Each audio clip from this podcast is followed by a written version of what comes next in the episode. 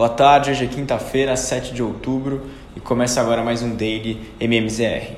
Começando pelo mercado internacional, nos Estados Unidos tivemos um dia bem positivo para as bolsas, com a questão fiscal americana dando indícios que vai chegar aí uma resolução e a negociação para evitar um default no curto prazo do governo parece avançar. É, ontem, o líder do Partido Republicano no Senado indicou que uma proposta seria indicada aos democratas para tentar resolver o impasse no teto da dívida, pelo menos até dezembro. E hoje, o líder da maioria no Senado é, afirmou que eles estão em, em progresso e que o acordo deverá vir até sexta-feira. A extensão do teto da dívida não autoriza novos gastos por parte do governo, mas permite que o Tesouro levante recursos para pagar despesas autorizadas anteriormente pelo próprio governo.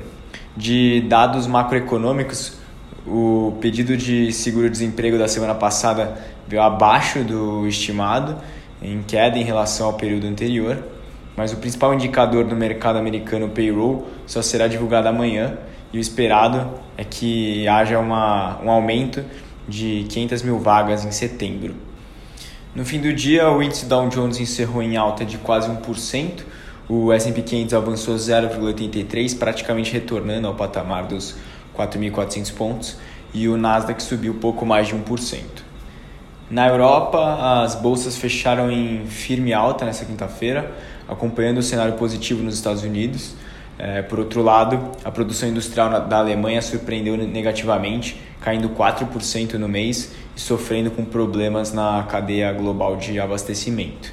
Com isso, o índice Stock 600 fechou em alta de 1,6%, o índice de Londres subiu 1,17% e o DAX de Frankfurt avançou 1,85%. Também na onda do bom humor vindo dos Estados Unidos, as bolsas asiáticas apresentaram alta.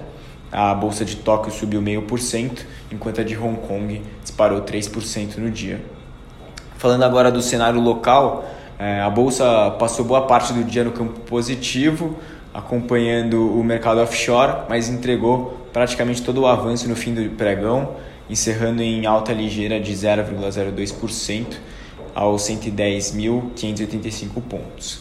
As ações da Vale foram os destaques do dia, evitando que o índice encerrasse no campo negativo, e os papéis subiram quase 3% hoje. Por outro lado, os, é, os principais bancos caíram mais de 2% no dia, com exceção só do Banco Inter, que subiu 11,6% após anunciarem que a empresa vai ser listada nos Estados Unidos. Na parte de juros, o mercado passou o dia à espera do resultado oficial do IPCA de setembro, que será divulgado amanhã. O mercado projeta uma, mais uma alta forte da inflação e por isso a curva abriu em praticamente toda a sua extensão. E outros fatores que movimentaram a curva hoje foi o leilão do, de títulos pré-fixados do Tesouro Nacional, que contribuiu para pressionar as taxas, e também a própria alta do Treasury americano. Assim, no fim do dia, a taxa do contrato do DI para janeiro de 2022 teve alta ligeira, o DI para janeiro 23 avançou de 9,07 para 9,18 e no venci, nos vencimentos mais longos, a exemplo o DI 27 anotou uma alta de 10,5 do, do dia anterior para 10,61 hoje.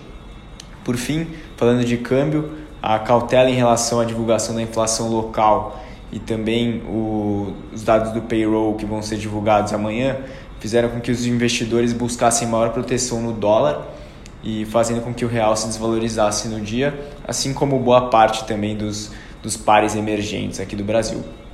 No encerramento do dia, o dólar fechou em alta de 0,52, cotado a R$ 5,52. Por hoje, esses foram os destaques e uma boa noite.